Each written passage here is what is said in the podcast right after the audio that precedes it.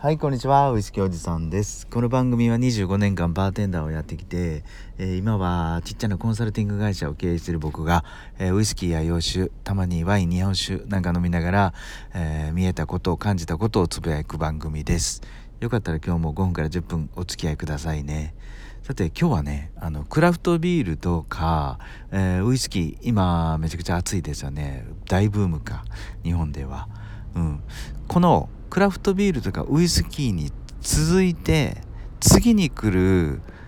ちょっと熱いお酒。これなんじゃないかなっていうね仮説のをちょっと話してみたいと思います。僕は大好きなお酒です。でその前にね今日4月の8日の誕生日カクテルが、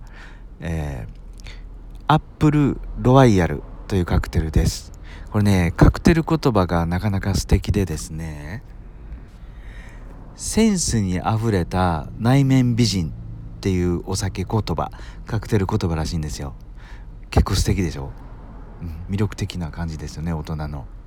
はい、まあ、そんなカクテルなんですけどももう材料は簡単。2つだけです、えー、アップルっていうとやっぱりリンゴのブランデーカルバドスとロワイヤルっていうと多いですね。キールロワイヤルなんかもそうなんですけども、まあ、シャンパンいわゆるスパークリングワインですよね。あのフルートグラスにね、このカルバドスを少し注いであとはもうこのスパークリングワインで満たして出来上がりっていう、まあ、あの非常に簡単なんですけどただねこれあのフルーツ系のカクテルってフルーツ系のリキュールとか、えー、ジュースとかを使ってないんで結構パンチがあるんですよね意外と。どっちかっていうと日本人よりもヨーロッパの人たちが好むようなしっかりした飲み応えのあるカクテルなんかなと思うんですけどまあ超々あの飲み慣れたお酒もしっかりハードリカーも飲み慣れた方々が飲むと美味しいよなっていうそんな今日は誕生日カクテルです。はい。アップルロワイヤル。でねこのアップルでねちょっと深掘りしたいんですよ今日は。でカルバドスっていうとリンゴのブランデーですよね。フランスノルマンディー地方のリンゴのブランデー。まあ、あのどうやって作るかとか歴史はですねまたこれ別の機会にゆっくりお話したいなと思うんですがビールとかね、えー、クラフトビールとウイスキーのブームに次ぐのが僕の中ではこのリンゴのお酒なんじゃないかなと思ってます。えっとねいわゆるシードルっていうやつね。アメリカやイギリスではサイダーって言われてると思うんですけどもリンゴの醸造酒しかもサイダーって言われるぐらいあの泡でいわゆるスパークリングワインのリンゴ版なんですよね。うん。これがもうむちゃくちゃ美味しいんですよ。僕ほんと昔からこのあのリンゴのあの炭酸酒発泡酒っていうのが大好きで、えー、見つけるとちょっとあの旅行とか行って見つけるとね、まあ、絶対オーダーするんですけどこれがねあのー、次に来るブームお酒のブームにこのサイダーっていうのが来るんじゃないかな。でもっと言うと来てほしいなっていう感じです。これはねあの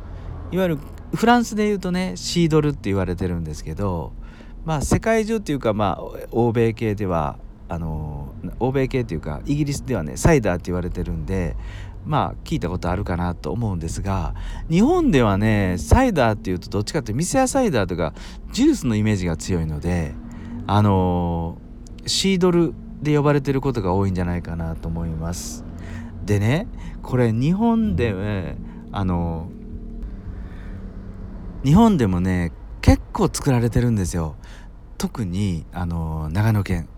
これ長野県って言ったらりりんごがめちゃくちゃ美味しい農家さんがいっぱいありますよね。あのちょっと調べた感じだけでもあのメーカーがねメーカーっていうか種類がりんごのこのシードルの種類がね長野県にはあの30種類以上あるみたいです。もう長野県旅行に行ってね1日2日ゆっくり、えー、このシードルサイダーのりんごの酒をね、えー、飲む旅にでも出てもいいぐらいこれ楽しいところなんじゃないかなと思います。はいサイダー好きにとってはね。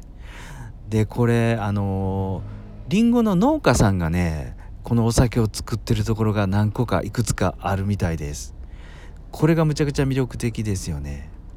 あのりんごのお酒このあのシードルサイダー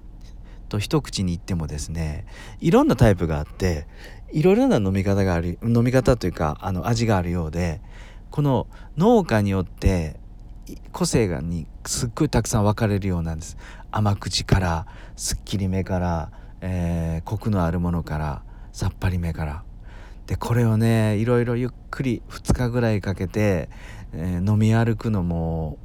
もうこれ結構やってみたいな近々やってみたいみたいなとか思ったりします。はい。なのでクラフトビールとウイスキー今空前の大ブームですが次に来るブームのお酒りんごの酒シードルやサイダーと言われてるしかも日本の農家が作ってるりんごの酒って美味しそうでしょ？はい僕も大好きなんでちょっとこれ一回ね今年中に長野県なんか旅しながらサイダーシードルの旅やってみたいなと思います。はいいかがだったでしょうか？今日も最後まで聞いてくださってどうもありがとうございます。それでは皆さん穏やかな夜をお過ごしください。